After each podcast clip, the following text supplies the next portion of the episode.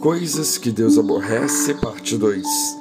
Essas seis coisas o Senhor odeia e a sétima sua alma abomina: olhos altivos, língua mentirosa, mãos que derramam sangue inocente, o coração que maquina pensamentos perversos, pés que se apressam a correr para o mal, a testemunha falsa que profere mentiras e o que semeia contenda entre irmãos.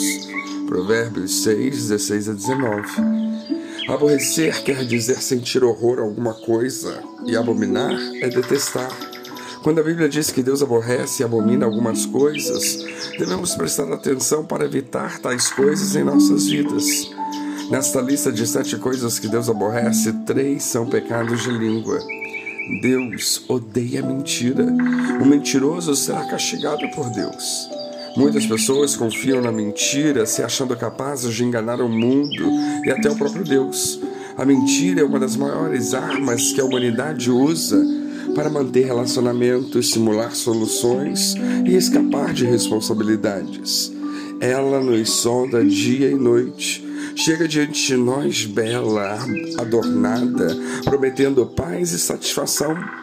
Porém, esta bela moça é, na verdade, uma velha imunda e assassina. Ao nos prometer prazer, esquece de nos avisar que roubará nossa alma, nos afastando do caráter de Deus.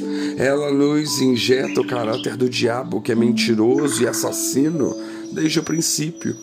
Um dos grandes problemas da mentira não é só enganar o próximo, mas também fazer com que o mentiroso seja alguém que ele não é. A mentira faz o mentiroso ter uma aparência que não é dele, vender atitudes que não pratica e algumas vezes dá a oportunidade dele fugir de responsabilidades que ele precisa assumir, fazendo que sua existência seja falsa e sem vida. No fim, o maior prejudicado é o próprio mentiroso e não quem ele engana pois é ele quem vai viver uma vida que não existe. É o mentiroso que vai construir um caminho que nunca trilhou, perdendo a oportunidade de ter suas próprias experiências e aprendizados. Provérbios 12, 22 diz: O Senhor odeia os lábios mentirosos, mas se deleita com os que falam a verdade. Ser genuíno é uma das marcas do cristão, por isso que a verdade deve ser um dos seus cartões de visita. A vida do mentiroso é ser quem ele não é. O seu castigo é falar do que nunca vivenciou.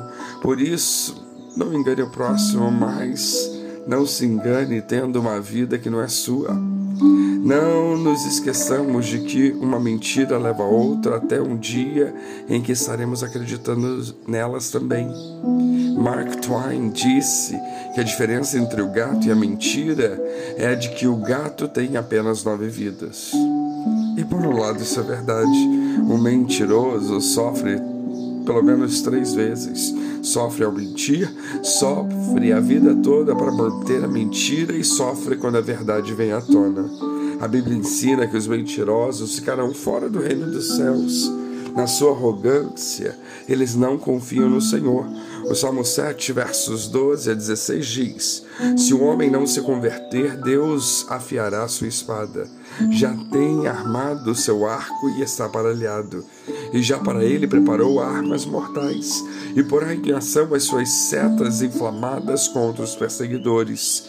Eis que ele está com dores de perversidade. Concebeu trabalhos e produziu mentiras, cavou um poço e fez fundo, e caiu na cova que fez. Sua obra cairá sobre a sua cabeça e a sua violência descerá sobre a sua própria cabeça. Eu louvarei o Senhor segundo a sua justiça e cantarei louvores ao nome do Senhor Altíssimo. Poderíamos também citar o Salmo 40, verso 4 Bem-aventurado o homem que põe no Senhor a sua confiança e que não respeita os soberbos nem os que se desviam para a mentira. Ou o Salmo 119, verso 163, quando diz que o servo de Deus abandona a mentira e busca a lei do Senhor, dizendo: Abomino e odeio a mentira, mas amo a tua lei. Da mesma forma que Deus obedece aborrece a mentira, a pessoa justa também deve aborrecer. O justo odeia a palavra de mentira, mas o ímpio faz vergonha e se confunde. Provérbios 13, 5. Não nos esqueçamos que o diabo é o pai da mentira. Nossos lábios, por outro lado, confessam Jesus e, como filhos de Deus, devemos andar na verdade que nos libertou de todo engano. Não podemos aceitar a mentira, nem mesmo de brincadeira, pois a palavra de Deus nos ensina que, como louco que lança fogo, flechas e morte, assim é o homem que engana seu próprio e diz: Fiz isso por brincadeira. Provérbios 26, 18 e 19.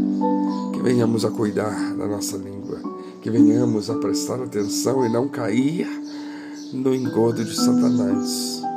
Que Deus nos abençoe.